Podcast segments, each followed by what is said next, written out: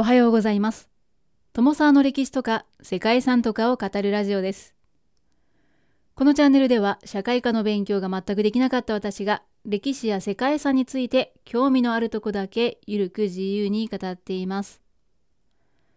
本日ご紹介する世界遺産は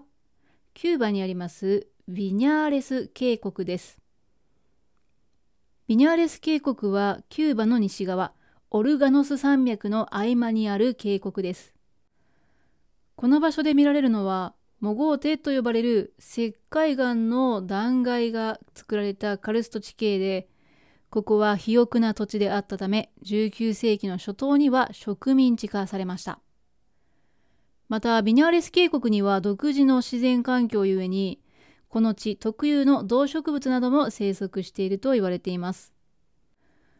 この渓谷はタバコの生産地としても知られていて、現在でもかつての製法を受け継ぐ農法に基づくタバコの生産が続けられています。ビニャーレス渓谷が世界遺産として認定された理由には、そうした人々が作ってきたこのビニャーレス渓谷の景観も挙げられます。この地に生きてきた人々は、周囲の自然環境に反することのない良好な関係を築きながら独自の生活体系を作り上げてきました。そうして形成されてきた文化は彼らの住居である家屋にもよく現れていて人々が歩んできた歴史によって形作られてきた文化的側面が世界遺産としての価値を高めています。ということで本日はキューバ共和国にあります文化的景観世界遺産ビニャーレス渓谷をご紹介します。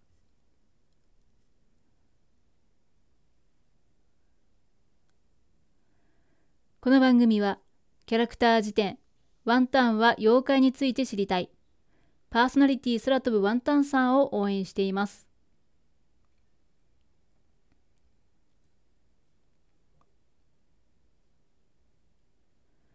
キューバ島の西端オルガノス山脈にあるビニャーレス渓谷では最大で300メートルの高さがあるドーム状の石灰岩の断崖モゴーテをたくさん見ることができます。この渓谷は山々に囲まれたカルスト地形で渓谷の平坦な平原から突然そびえ立つモゴーテが高く丸みを帯びた丘の連なりを見せています。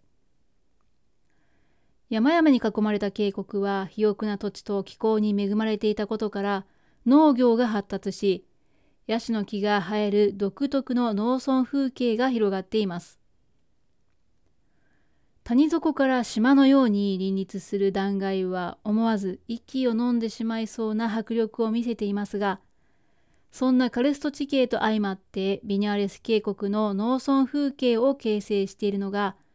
古くからキューバ特産となっていた葉巻の原料となるタバコなどの栽培です。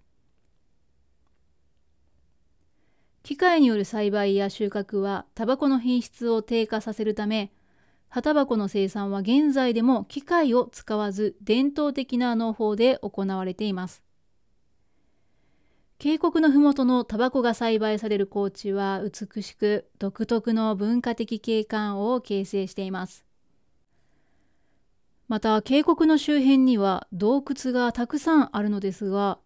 大きな洞窟にはかつて先住民が住み植民地時代には奴隷の隠れ家となっていました。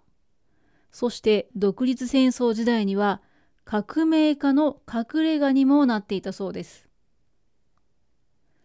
こうした人々の利用によってビニャーレス渓谷にはスペイン人のプランテーション経営者やタバコ農園で働く先住民、そしてアフリカからやってきた奴隷などが構成する独自の文化が形成されていったというわけなんですね。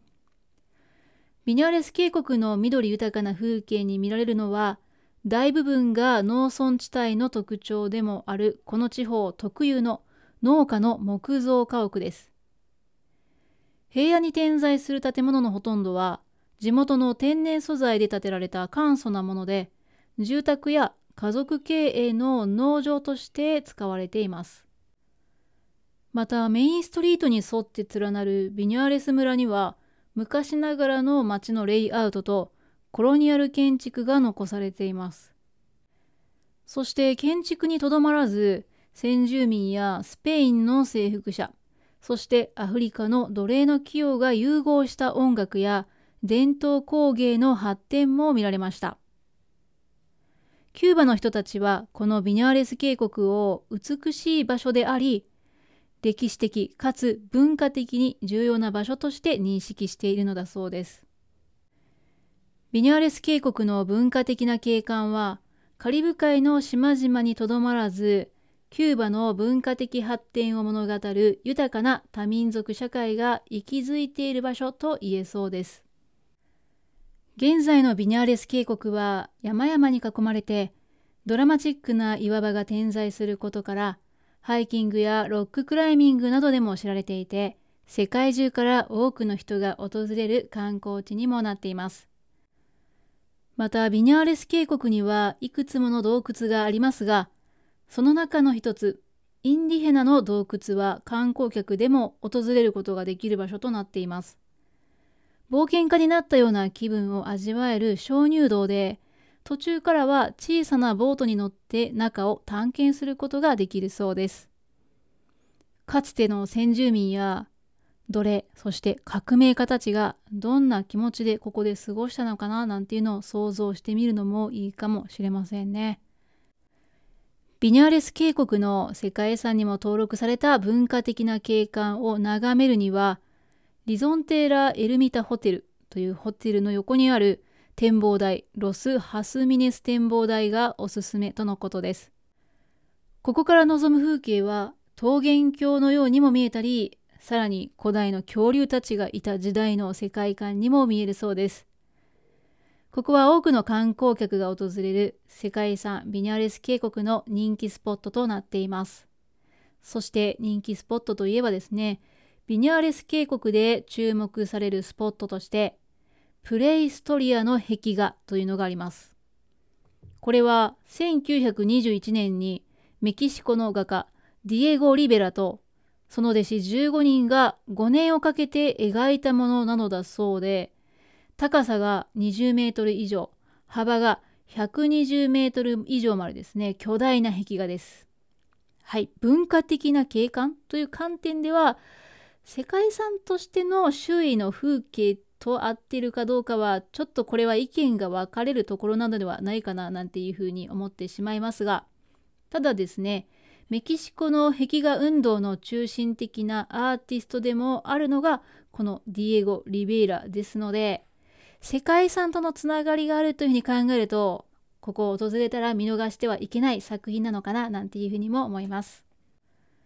いろんな楽しみ方がありそうな世界遺産ですけれどもビニャーレス渓谷は非常に広くてですね観光スポットがそれぞれ離れているそうですので観光ツアーに参加するのがおすすめとのことでした。はい、個人的には魅力的な世界遺産だなとは思うんですけども歴史的な経緯に関してはあまり解説されているものがありませんでしたので、今回はこのような簡単な紹介となりました。ということで本日はここまで、キューバ共和国にあります世界遺産、ビニャーレス渓谷をご紹介しました。最後までお聴きいただきましてありがとうございます。では皆様本日も素敵な一日をお過ごしくださいね。友沢でした。